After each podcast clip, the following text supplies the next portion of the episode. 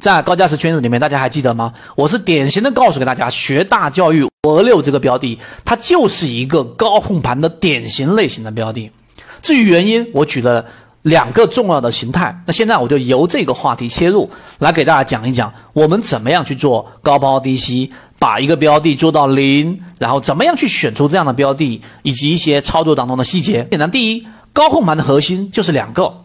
第一个就前面这个阶段，从大概二三年年的一季度四月份、三四月份的连续性涨停嘛，那一波放量上涨，缩量下跌，放量上涨，缩量下跌，那一波其实就是我们所说的主力在尝试性的去拿筹码的第一批的试盘的建仓，而它的试盘。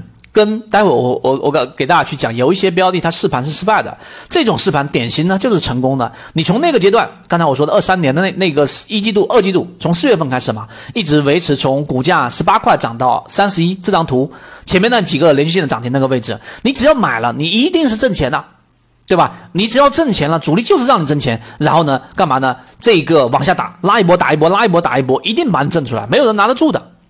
而那个时候，其实主力也已经做了一部分的洗筹。大家记住这个规则：A 区域那个区域放量上涨，这个缩量下跌，其实就是在拿筹码。那我们在一季报、在三季报出来的时候，到十月底，对吧？一个三四五六七八九，延迟一个月，十月底公布出来三季报，散户数量减少了多少？大家知道吗？学大教育在沪深 A 股当中排名几乎就等于是前十的，能操作的 A 股当中是散户数量减少比例非常多的，减少了百分之三十四。也就是说。在六月三十号之前，股东数量是两万一千多。到了这个八月份、九月份啊，刚才包括前面我所说的那一部分上涨的洗盘，散户股东数量变成了一万四，两万一到一万四，这里面就直接减少了这个七千多名股东，比例是百分之三十四。大家明白我说这个意思了吗？所以学大教育，你即使到了今天这个价格五十三块九毛九最高，好不好？我告诉给大家，最高价五十七块钱，这样的标的。它依旧还是大概率会继续上行的，而一般散户不敢买，这就是高控盘的标的的类型。所以这两个特征大家一定要清晰。有高控盘的标的放量，有一个阶段是一定是放量上涨，缩量下行，放放量上涨，缩量下跌。然后第二个阶段就现在这个阶段，这个阶段是什么？这个阶段就是不停的缩量上涨，而控盘的目的是为了拉升。所以为什么我这里给大家说五十七块钱，你都不可以说它是一个高价？大家明白这一点了没有？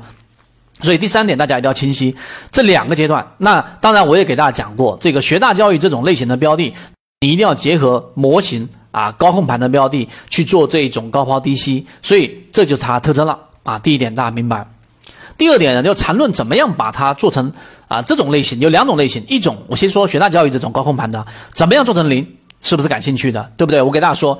呃，可以选的类型，我现在要直接切入到这一个缠论里面的啊，我们圈子综合下来，怎么样把一个标做成零呢？有三个类型，第一个类型就启动阶段超跌一买啊，一个标的前面形成一个中枢，快速的调整，达到我们已经给大家开源的这一个超跌突破信号里面，达到蓝色也好，或者达到了一个浅超跌也好，这是第一个阶段。这种类型呢，一般都是买底仓啊，底仓是多少呢？三成啊，可能高一些是五成。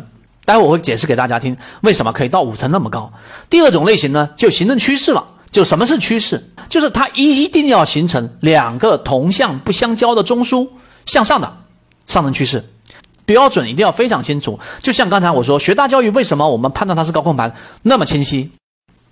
学大教育，学大教育这个标的，刚才我说了，前面有一个技术形态的判断，放量上涨，缩量下跌，连续上这个涨停，然后走势非常好。那么第二个，在季报数据里面，股东数量这个是完全真实，没办法作假的。那股东数量减少百分之三十四点啊，三百分之三十四，所以又验证了我们原有的判断，所以得出了现在是高控盘的判断，再得出了我们对于它会拉升的预判。你别以为现在就已经是拉升了，当然也有一边控盘一边拉升的。所以第二种阶段，大家知道所谓的趋势。第二种，我做高抛低吸，想要把一个标的做成零，所以这种标的呢，你一样可以做高抛低吸，把成本降到零。那黄金买点，对吧？什么叫黄金买点？突破之后，突破前高回踩不破，二买形成趋势，这种是做高抛低吸的第二种阶段。第三个阶段就第三种类型，学大教育，对吧？以前我说三零零这个幺六呃幺六八，这个以前也是一个三零零幺六八。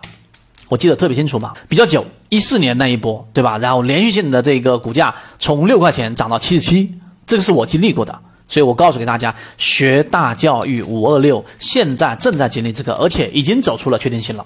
这大家明白了吧？这三种类型，明白回复三三三。